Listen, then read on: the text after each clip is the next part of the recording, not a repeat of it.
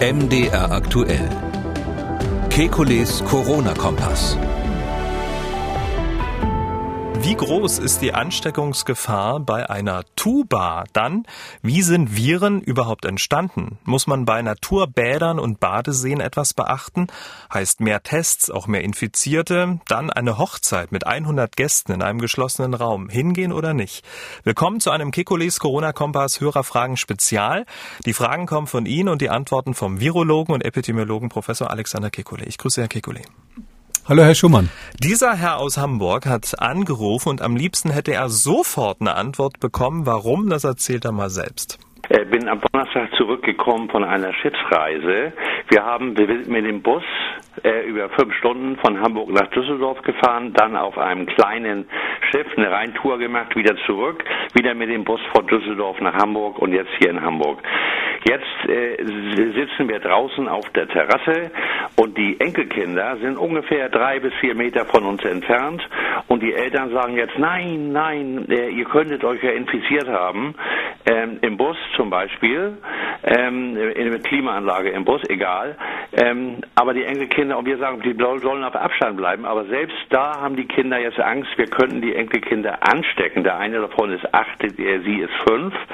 Wir halten die Enkelkinder auf Abstand, aber nicht mal das dürfen wir draußen kurz kommunizieren oder einen Ball werfen, äh, äh, auf einem Abstand von fünf Metern zum Beispiel. Ist das nicht ein wenig übertrieben? Vielen Dank. Ja, da bin ich ja mal gespannt. Ja, also aus meiner Sicht ist das übertrieben. Ich finde, wir müssen äh, wirklich ein Augenmaß für solche Alltagsmaßnahmen entwickeln. Das gilt für die Behörden, das gilt natürlich auch für die Menschen im Privaten. Also wenn man sich ähm, wirklich Gesicht zu Gesicht gegenübersteht und miteinander spricht oder sich vielleicht sogar anschreit, manchmal muss man ja auch was ausdiskutieren, da würde ich mal sagen, ist es äh, im Raum wie im Freien zwei Meter Abstand eine gute Sache. Wahrscheinlich im Freien würde wahrscheinlich 1,50 reichen oder so. so, so sofern Sie in eine Richtung schauen und nicht miteinander sprechen, also Rücken an Rücken oder ähnliches, würde ich im Freien sagen, können Sie auf einen Meter runtergehen. Das ist jetzt so die Situation, wenn man aneinander vorbeigeht oder ähnliches. Ähm, aber alles andere wäre völlig übertrieben. Das heißt also, wenn jetzt ähm, man Ball spielt mit einem Kind, dann muss man jetzt keine Angst haben, dass über Schmierinfektion, über den Ball da groß die Infektion stattfindet oder ähnliches. Wir waschen uns ja alle relativ häufig die Hände inzwischen und, und vermeiden, dass wir in die Hände niesen oder ähnliches und dann hinterher diesen Ball anfassen. Das macht ja heutzutage keiner mehr. Was ich aber schon auch sagen würde, ist, dass so eine Busfahrt ähm, immer ein Risiko ist, ja. Und äh, während so einer Busfahrt äh, von Düsseldorf nach Hamburg oder zurück, da würde ich doch ähm, empfehlen, eine FFP2-Maske zu tragen, so lange wie möglich. Hm, aber in dem Fall übertriebene Vorsicht. Und wenn der Herr aus Hamburg das mit seinen Kindern jetzt ausdiskutieren will, auch vielleicht lautstark, dann sollte er dann auch Abstand wahren. Ja, ich äh, habe immer so ein bisschen Angst, dass wir in der einen oder anderen Familie mit diesem Podcast auch Zwietracht sehen. Auf die Gefahr hin muss ich aber in dem Fall sagen, ja, es ist ähm, äh, wohl übertrieben. Man muss es ja auch so sehen, das macht ja mit Kindern dann auch was, wenn sie für ihr Leben lernen, äh, den Opa und die Oma darf ich nicht mehr anfassen, die sind gefährlich, weil die sind im Bus gesessen. Nächstes Mal sitzt das Kind dann selber im Bus, dann muss man ihm erklären, dass es jetzt aber mitfahren muss und das nicht gefährlich ist. Ähm, man darf nicht unterschätzen, dass Kinder ähm, Gefahren gerne verallgemeinern und äh, nicht so differenzieren können wie Erwachsene äh, nach dem Motto, jetzt ist gefährlich, jetzt nicht so sehr. Und man deshalb bei Kindern leichter so ein allgemeines Unwohlgefühl und so eine allgemeine Angststimmung erzeugt, vor allem wenn die Eltern das verbreiten. Dann übernehmen ja Kinder von ihren Eltern diese Stimmung mehr oder minder ungefiltert. Mm, und ähm, ich glaube, da müssen wir in dieser Covid-Krise aufpassen, dass wir keinen Kollateralschaden erzeugen. Die Birgit aus dem schönen Aachen hat uns geschrieben. Wir sitzen zu viert ähm, in einem sehr geräumigen Arbeitsraum. Ein Abstand von anderthalb bis zwei Metern wird eingehalten. Masken tragen wir allerdings nur, wenn wir kurzzeitig den Mindestabstand nicht wahren können. Der Raum hat Fenster zu zwei Seiten, wird regelmäßig komplett durchgelüftet. Jetzt bei den hohen Temperaturen sogar ständig. Bedingt durch die Hitze benutzen nun einige Kollegen gelegentlich Fächer um sich äh, zwischendurch abzukühlen. Nun entstand die Frage, ob man mit dem Fächer jemanden anderem seine Viren vor die Nase fächelt. Viele Grüße. Ja, also rein theoretisch ist die Antwort leider ja. Das ist äh, tatsächlich möglich. Ähm, sowohl mit dem Propeller als auch mit einem Fächer verteilt man natürlich äh, die Viren, die man direkt vor dem Gesicht hat, äh, weiter im Raum. Und rein theoretisch würde man, äh, wenn man das Virus ausatmet und dann wegfächert, natürlich die Wolke ein bisschen vergrößern. Ob das jetzt jemals praktisch eine Rolle spielt und da, dadurch jetzt mehr Menschen infiziert werden als in einem geschlossenen Raum sowieso, wenn sie miteinander sitzen, Puh, ja, vielleicht gibt's dann, wenn die ganze Pandemie vorbei ist, mal eine Studie, die sowas zeigt. Also ich würde sagen, es ist ein Grenzrisiko an der Stelle. Aber ähm, gut sind die Fächer natürlich nicht, weil man in der Tat ähm, die Luft besser im Raum verteilt, die man ausatmet. Von den Fächern zu den angesprochenen Propellern, Schrägstrich Ventilatoren. Herr Müller hat aus Berlin angerufen. Er hat eine Frage zum Großraumbüro. Wenn die Mitarbeiter in einem Abstand getrennt von einer Glasscheibe mit zwei Metern ungefähr sitzen, wäre es dann auch möglich, äh, so kleine Tischventilatoren zu nutzen, wenn die Fenster immer geöffnet sind. Wäre toll, wenn ich dazu eine Antwort bekommen würde. Ja, da kann ich gut in Deckung gehen. Es gibt nämlich tatsächlich da Empfehlungen, ähm, äh, die vom, letztlich vom äh, Bundesarbeitsministerium und den nachgeordneten Behörden rausgegeben werden. Und da ist es relativ klar, ähm, dass äh, Propeller ähm, am Arbeitsplatz, also so typischerweise solche Tischventilatoren, nur empfohlen werden, ähm, wenn das Einzelräume sind, also wenn jemand alleine im Raum sitzt. Sobald es ein Großraumbüro ist, wird ganz klar von diesen Propellern abgeraten. Und da würde ich jetzt auch kein nichts hinzufügen. Das ist im Prinzip vernünftig. Frau Haupt macht sich große Sorgen. Sie hat hat gemailt, ich arbeite in einer Werkstatt äh, für geistig behinderte Menschen, die an eine Wohneinrichtung angegliedert ist. Vom 16. März bis 6. Äh, Mai lebten unsere zum Teil auch sehr jungen und aktiven Beschäftigten im totalen Lockdown. Sie durften ihre Wohngruppen nicht verlassen etc. Sollte sich die Situation wieder verschärfen, fürchte ich, dass dieser Zustand wieder eintreten wird, da die Behinderteneinrichtungen den Altenheimen gleichgestellt werden. Das wäre eine Katastrophe für unsere Leute. Müssen wir so einen heftigen Lockdown wieder befürchten? Vielen Dank. Ich weiß, es ist jetzt eine fiese Frage, aber. Das ist gemein. Also ich äh, habe darüber nicht zu entscheiden. Ähm, es ist so, dass die Rahmenbedingungen, die damals zu dem Lockdown geführt haben, dass die ähm, möglicherweise nochmal entstehen könnten. Das ist einfach so, dass die Fallzahlen steigen und wir in einen Bereich kommen, wo man in ander, unter anderen Umständen über Lockdowns nachdenken würde. Ich äh, glaube aber, dass die Politik verstanden hat, dass die ähm, eigentlich ausgegebene Devise beschleunigen und bremsen, also Lockdown auf, Lockdown zu, dass das nicht funktionieren kann. Man guckt da wahrscheinlich nicht so sehr auf die Behinderten, sondern vielmehr auf die Wirtschaft, die da natürlich stranguliert wird. Ich glaube, das kann insgesamt nicht gehen und wir brauchen deshalb dringend eine Alternative dazu. Ähm, und ähm, es ist ja auch möglich, das zu verhindern, dass man nochmal einen Lockdown macht, wenn er nochmal stattfinden soll und wenn sowohl Behinderte als auch alte Menschen ähm, da so extrem dann in ihrer Freiheit eingeschränkt werden, dann ist, wäre beim nächsten Mal im Grunde genommen keine äh, gäbe es nicht mehr die Ausrede, dass man sagen kann, na ja, wir konnten so schnell nichts anderes machen, sondern da müsste man wirklich sagen, äh, ist es in Ermangelung von einem guten Alternativplan. Frau Hofmann aus Chemnitz hat angerufen. Sie nimmt SARS-CoV-2 mal zum Anlass, eine grundsätzliche Frage zu stellen. Wie lange es schon Viren und Bakterien auf unserer Erde gibt und wann sie und wie sie entstanden sein könnten. So, bitte jetzt keine Vorlesung, hm. nur ganz kurz. Oh, jetzt so wollte ich gerade fragen, ob Sie die Ein-Stunden- oder die Vier-Stunden-Version haben wollen. Ähm, ja, Minuten. also äh, es ist so, also nach, es gibt ja verschiedene Ideen, wie überhaupt das Leben entstanden ist. Ähm, jetzt im naturwissenschaftlichen Bereich geht man davon aus, dass vor etwas über vier Milliarden Jahren zum ersten Mal kleine Genabschnitte, Stückchen von RNA, also so eine Art Gene, angefangen haben, sich selbst zu replizieren. Und daraus sind dann so nach einer halben Milliarden Jahre die ersten Zellen geworden und aus den ersten Zellen wurden bakterienähnliche Organismen und irgendwann kamen wir dann hervor. Ähm, die Viren stammen aus der Zeit, bevor es überhaupt das erste Leben gab. Also höchstwahrscheinlich ist es so, dass diese Zeit, bevor dieser erste Einzeller entstanden ist, der der Vorfahr von allem Leben war, dass davor wahrscheinlich schon in dieser Welt davor, da sagen auch manche Menschen RNA-Welt dazu, dass da schon die ersten Viren entstanden sind. Ja, und die Bakterien, die sind eben damals die ersten Einzeller gewesen. Wir stammen in gewisser Weise von Bakterien ab und ähm, die Dinosaurier haben es nicht überlebt. Der Säbelzahntiger wurde auch ausgerottet. Aber die Bakterien sind seit Anbeginn des Lebens auf der Welt und zwar sehr, sehr viele Arten und sind nach wie vor erfolgreich und traktieren uns auch erfolgreich. Das heißt also, beide gibt's so kurz gesagt schon immer. Mensch, und das in einer reichlichen Minute. Sehr schön. Frau Kassner aus Ulm hat uns geschrieben, Ende August bin ich auf eine Hochzeit eingeladen. Es werden voraussichtlich um die 100 Personen anwesend sein. Das Ganze wird sich hauptsächlich drinnen abspielen. Ich gehöre zwar nicht zur Risikogruppe, trotzdem habe ich ein ziemlich ungutes Gefühl, dorthin zu gehen, zumal es keine Abstands- und Maskenpflicht gibt. Sollte man Umarmungen anderer ablehnen? Was würden Sie raten, beziehungsweise wie würden Sie sich verhalten, wenn Sie Gast wären? Frau Kassner aus Ulm. Hm. Auweia. Ich habe jetzt gerade ein Gesichtsverzogen, das sieht man zum Glück im Radio nicht.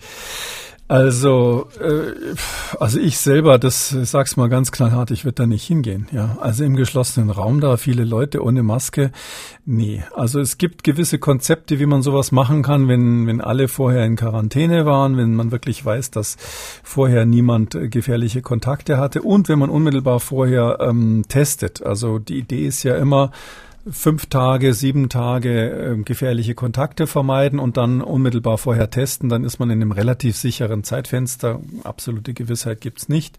Und wenn man dann zusätzlich noch sagt, äh, Personen mit besonderem Risiko, also die, die Großeltern des Brautpaars, die kriegen dann noch eine FFP-Maske oder kriegen größeren Abstand, dann kann man sowas irgendwie machen und organisieren äh, im geschlossenen Raum. Ähm, aber wenn jetzt ich so höre, das alles ist nicht geplant, puh, also ich selber bin ein vorsichtiger Mensch, ich würde da nicht hingehen, aber das ist eine Typsache. Es gibt ja auch Leute, die erleben viel mehr als so ein Naturwissenschaftler, weil sie sich einfach im Leben mehr getraut haben. Äh, da will ich jetzt niemanden reinreden. Die Risiko, Risikoabwägung muss jeder für sich selbst machen. Vielleicht ist die Hochzeit ja auch bis Ende August ähm, vielleicht sowieso von den Behörden schon verboten. Dann hat die Frau Kassner das Problem nicht. Wenn sie nicht hingehen möchte, dann darf sie gar nicht mehr hingehen. Wir sind gespannt. Alle warm anziehen und in den Park gehen. Genau. Noch eine Alltagsfrage kommt von Frau Krumphuber. Sie schreibt, ich bin Musikpädagogin und arbeite mit Bläsergruppen in Schulen. Nun sollen zum neuen Schuljahr neue Bläsergruppen starten und die Kinder sollen, um ihr Instrument zu finden, alle Instrumente einmal ausprobieren. Einzig bei der Tuba gibt es ein Problem. Da pro Orchester nur eine Tuba vorhanden ist, äh, müssten dann jede Woche vier bis fünf Kinder hintereinander die Tuba ausprobieren.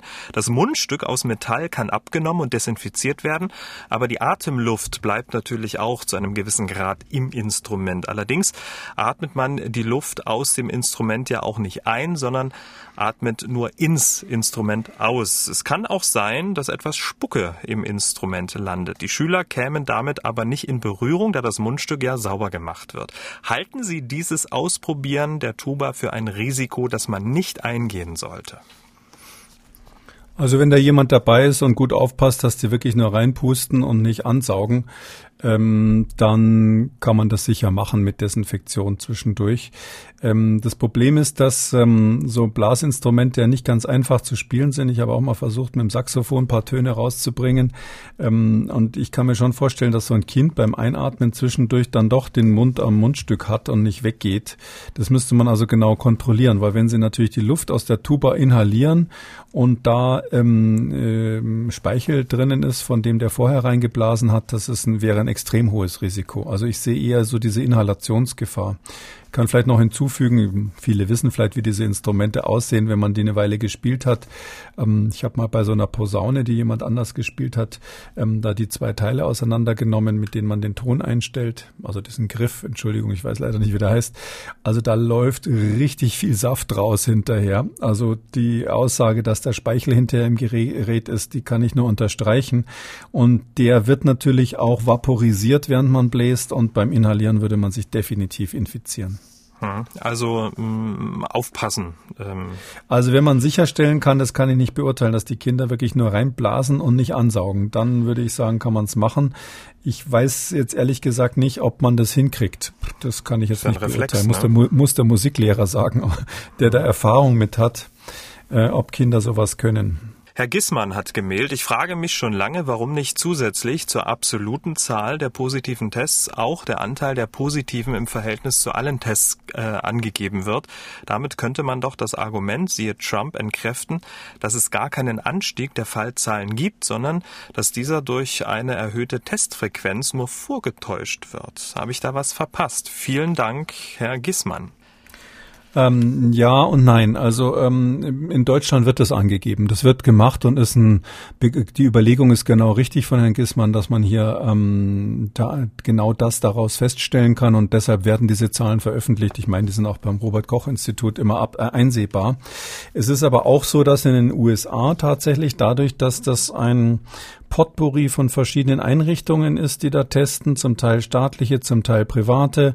Ähm, da werden diese Zahlen großenteils nicht zentral erfasst. Es gibt dort Studien, wo man versucht, die Zahlen rauszukriegen und dann immer wieder auch Ergebnisse hat, aber so ordentlich wie in Deutschland geht es dort nicht zu. Drum kann der Trump immer behaupten, wer mehr testet, ähm, kriegt auch mehr Fälle oder äh, durch dauerndes Testen kriegen sie Covid nicht weg und solche Sprüche, wie er immer bringt. Ähm, da gibt's ja ganze Spruchsammlungen im Internet. Aber man kann ganz klar sagen, Testen ist eines der wichtigsten Instrumente, um die Epidemie unter Kontrolle zu bringen.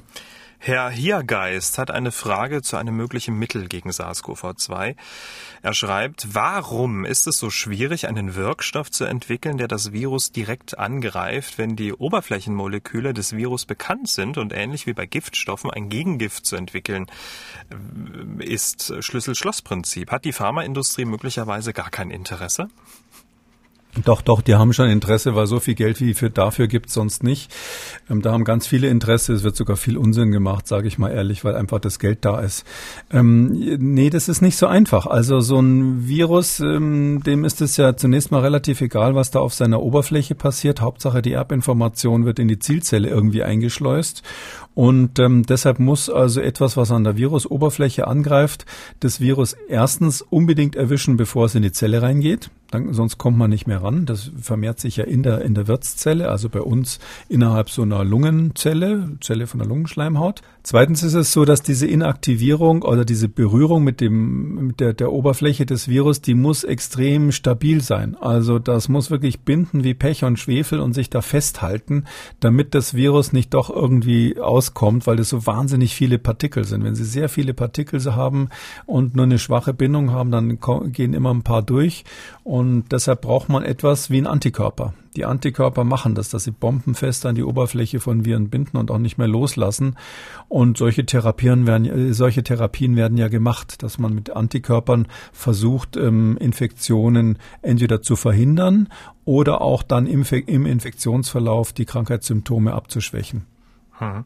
Weil Sie gerade ähm, gesagt haben oder eingangs ähm, der Antwort, da wird auch viel Schindluder getrieben. Ähm, was meinen Sie damit? Es gibt ja viele Forschungsbereiche, die haben irgend so ein kleines Projekt und ähm, sie, wenn jetzt ausgeschrieben wird, wie natürlich weltweit, ähm, ähm, wir müssen was gegen Covid-19 finden und das Geld liegt auf der Straße dafür. Zu Recht dann gibt es natürlich auch ganz viele, die sagen, ja, hier, ich habe da eine Idee. Das ist dann irgendeine, die sie schon seit Jahren in der Schublade haben, die noch nie so richtig funktioniert hat und jetzt soll es halt gegen Covid-19 wirken. Und da werden zum Teil die Mittel natürlich großzügiger vergeben, als das sonst der Fall wäre, weil man erstens nicht so viel Zeit zum Prüfen hat, äh, und zweitens auch gar nicht das Personal, so viele Anträge zu prüfen und ähm, letztlich auch immer die Hoffnung dabei ist, dass auch vielleicht eine ungewöhnliche und auf den ersten Blick nicht erfolgversprechende Idee dann doch funktionieren könnte. Frau Frei hat eine sehr emotionale Mail geschrieben. Mein Schwager hat eine Kollegin, die positiv auf Covid-19 getestet wurde. Weil die Mutter im Hospiz liegt und er sie vor ihrem Tod noch besuchen möchte, hat er sich sofort am Samstag beim Testzentrum gemeldet. Dort wurde er abgewiesen und auf Montag und das örtliche Gesundheitsamt Münster verwiesen. Dort bekam er aber auch noch die Antwort, dass er selbst bei einem negativen Test 14 Tage in Quarantäne müsse, weil die Tests zu ungenau seien. Heißt das, dass man sich das Testen eigentlich sparen könnte? Sind Besuche im Hospiz besonders streng reglementiert? Gibt es keine Lösung in solchen Fällen? Hier geht es äh, immerhin um eine sterbende Verwandte ersten Grades. Viele Grüße, Frau Frei. Ja, die Behörden sind halt unsicher und es gibt leider von oben da nicht so viel eindeutige Anweisungen, die man wirklich durchdeklinieren kann. Da entscheidet letztlich jedes Gesundheitsamt, äh, was es will oder was es meint, was richtig ist. Ähm, man kann ja schon die Frage stellen, wenn jemand sowieso im Sterben liegt, ähm, was das dann für eine Rolle spielen soll, falls dann irgendwie mit einer Wahrscheinlichkeit von 1 zu 1000 irgendein Angehöriger vielleicht doch infiziert wäre und ob es dann überhaupt bei so einer Begegnung dann wirklich zur Infektion kommen würde. Ähm, das ist einer von vielen, vielen Fällen. Solche Fragen kriegen wir immer wieder, wo man nicht so wirklich nachvollziehen kann, was die Anweisung soll. Ich habe sogar die Befürchtung, dass wenn sich sowas häuft, ähm, steht ja dann auch manchmal in der Zeitung dann gleich, äh, was dann zum Teil für Anweisungen gegeben werden, dass das so ein bisschen auch die ähm, Zuversicht der Menschen und das Vertrauen der Menschen in die Behörden äh, einschränken könnte. Ähm, also in dem Fall verstehe ich es tatsächlich nicht genau, was da das Problem sein soll. Aber der Zusammenhang zwischen negativen Tests und dann noch 14 Tage Quarantäne ist ja eigentlich äh, ein Ausschlusskriterium. Naja, es ist ja so, also entweder habe ich jetzt ein ähm, Risiko oder ich habe keins. Und man hat ähm, ja, ganz grundsätzlich, äh, ohne dass das groß diskutiert wurde, das ist ja aber, muss man hier schon so kommentieren, dass in Deutschland ja klammheimlich die Strategie geändert wurde. Es hieß ja immer, ähm, nach möglicherweise gefährlichem Kontakt muss man zwei Wochen in Quarantäne. Und jetzt heißt es ja oder testen, obwohl natürlich jeder weiß, auch die Behörden wissen das, ähm, dass bei diesen Testen, bei diesen Tests, sage ich mal, von der Größenordnung von 20 Prozent nicht erkannt werden aus verschiedenen Gründen und es auch sein kann, dass man äh, ja ganz kurz vorher sich erst angesteckt hat, also deshalb erst nach dem Testen positiv wird. Also diese zwei Probleme sind bekannt. Trotzdem hat man die Strategie geändert und gesagt, nee, wir wollen nicht mehr 14 Tage Quarantäne. Der Test reicht als Alternative, zum Beispiel bei Urlaubsrückkehrern. Ähm, oder auch bei Krankenhauspersonal macht man es ähnlich. Ähm, wenn man das jetzt allgemein mal bekannt geben würde und sagen würde, jawohl, das ist jetzt unsere offizielle Strategie, dann würde vielleicht auch das örtliche Gesundheitsamt sagen, ja, das ist jetzt die offizielle Linie und deshalb können wir diesem Menschen erlauben, seinen sterbenden Angehörigen zu besuchen, weil da reicht uns dann der Test. Aber es wird eben nicht diese klare Anweisung gegeben, sondern es gibt eben immer nur Einzelfalllösungen, wo man dann eben so eine Schlussfolgerung wie die, die ich gerade gemacht habe, so raus extrahieren muss. Da wäre es wahrscheinlich auch hilfreich für die Gesundheitsämter, wenn ganz klar gesagt würde, Test reicht. Aber das ist, da muss man dann auch dazu sagen, Test reicht und wir nehmen das Restrisiko in Kauf, was dann im, im Raum steht. Hm. Und äh, um der Frau Frei noch was an die Hand zu geben, FFP2-Maske auf und die Mutter besuchen, oder? Ja, natürlich, das würde man mit der Maske, das kann man auf jeden Fall empfehlen. Es sollte in dem Fall dann eine ohne Ausatmenventil sein, aber ähm, es ist so, dass ich jetzt Zweifel habe, dass die Behörde damit macht. Das ist ja immer das Problem. Die haben dann immer ihre Vorschriften und die sagen, nö, also das kann man sicher versuchen. Das ist vielleicht jetzt so ganz praktisch der naheliegendste Weg, ähm, einfach mal zu sagen, ähm, äh, können wir da nicht eine Lösung finden, wie man diesen Kontakt dann aus eurer Sicht halbwegs sicher gestalten kann. Ich nehme an, das geht nicht nur so um die, um die Angehörige, sondern überhaupt um den Zutritt zum Krankenhaus oder zum Hospiz in dem Fall, dass da wahrscheinlich die Regelung ist, dass jemand überhaupt nicht ins Hospiz rein darf unter diesen Umständen. Da müsste man dann eben einen Weg finden, wie man ähm, auf dem Weg zum Zimmer der Angehörigen halt ähm, eine Infektion weitgehend vermeidet. Das ist durchaus möglich durch das Tragen von FFP2-Masken und sicherstellen, dass man nichts anfasst. Ähm, ich darf da mal dran erinnern, dass äh, im ganz normalen Alltag von Krankenhäusern das schon immer vorkam, dass wir Patienten hatten, die mit einer offenen Tuberkulose da waren. Da machen sie eine Diagnose und plötzlich stellen sie dann im Röntgen oder sonst wo dann hinterher in der, in der Labordiagnostik stellen sie fest, der hat eine offene Lungentuberkulose, eine potenziell tödliche Erkrankung. Und da kriegt der Patient dann so eine, so einen Mund-Nasenschutz aufgesetzt und wird auf dem kürzesten Weg natürlich in so ein Isolierzimmer gefahren. Aber trotzdem muss der ja irgendwie durchs Haus gefahren werden und äh, da gibt's Wege, solche Personen, die also möglicherweise infektiös sind, durchs Haus zu buxieren, ohne dass alle angesteckt werden. Und ich glaube, sowas muss man auch haben für Besucher, zum Beispiel in Krankenhäusern, äh, in Altersheimen, in Hospizen, äh, damit die da rein können zu ihren Angehörigen. Letzte Frage mit der Bitte um eine kurze Antwort. Diese Dame aus Bayern geht gerne schwimmen. Also wir haben hier einen in Wörth an der Isar, der ist jetzt ausgebaut worden. Das war ursprünglich mal äh, naturnäher mit äh, Vogelinsel und Fischen am Ufer. Aber jetzt wird da ein Riesengeschäft gemacht. Es, es, es sind die Massen, die Parkplätze sind ausgebaut worden. Das Wasser ist inzwischen, sieht aus wie umgekippt. Ich bin nicht mehr reingegangen, weil ich gesagt habe, es ist einfach unerträglich. Und wenn im Abwasser schon das Virus nachweisbar ist, wie ist es dann mit solchen Badeseen, wo sich die Leute in Massen jetzt dieses, äh, diesen Sommer aufhalten? Dankeschön. Also ich bin da optimistisch. Also es ist so, ähm, dass ähm, es keinen Fall gibt, wo irgendwie durch ein offenes Gewässer das Virus übertragen wurde. Ähm, diese Viruspartikel sind ähm, optimiert auf eine aerogene Übertragung, also sozusagen keine typischerweise übers Wasser übertragenen Erreger. Es gibt ja welche, die übers Wasser gerne übertragen werden. Das ist nicht ihr typisches Metier. Und es sind, ist so, dass auch in so Seen eben massenweise kleine Mikropartikel drinnen sind. Da ist Sand drinnen, da sind irgendwelche biologisch aktiven Substanzen drinnen. Je schmutziger der See sozusagen, desto besser. So ein Moorsee zum Beispiel, der hat extrem viele kleine Partikel drinnen und da bleiben diese Viren hängen und äh, werden inaktiviert. Sodass ich jetzt bis wir äh, gegenteilige Meldungen von irgendwo vielleicht bekommen, ähm, einfach sehr zuversichtlich bin, dass man mit offenen Gewässern ähm, ähm, nichts übertragen kann. Das war das Kekules Corona-Kompass Hörerfragen Spezial. Herr Kekuli, vielen Dank. Wir hören uns dann am Dienstag, den 25. August wieder. Bis dahin, bleiben Sie gesund. Sie auch, Herr Schumann, ein schönes Wochenende für Sie. Alle Spezialausgaben und alle Folgen Kikulis Corona-Kompass gibt's zum Nachhören auf mdraktuell.de, in der ARD-Audiothek, bei YouTube und überall, wo es Podcasts gibt. MDR aktuell. Kekules Corona-Kompass.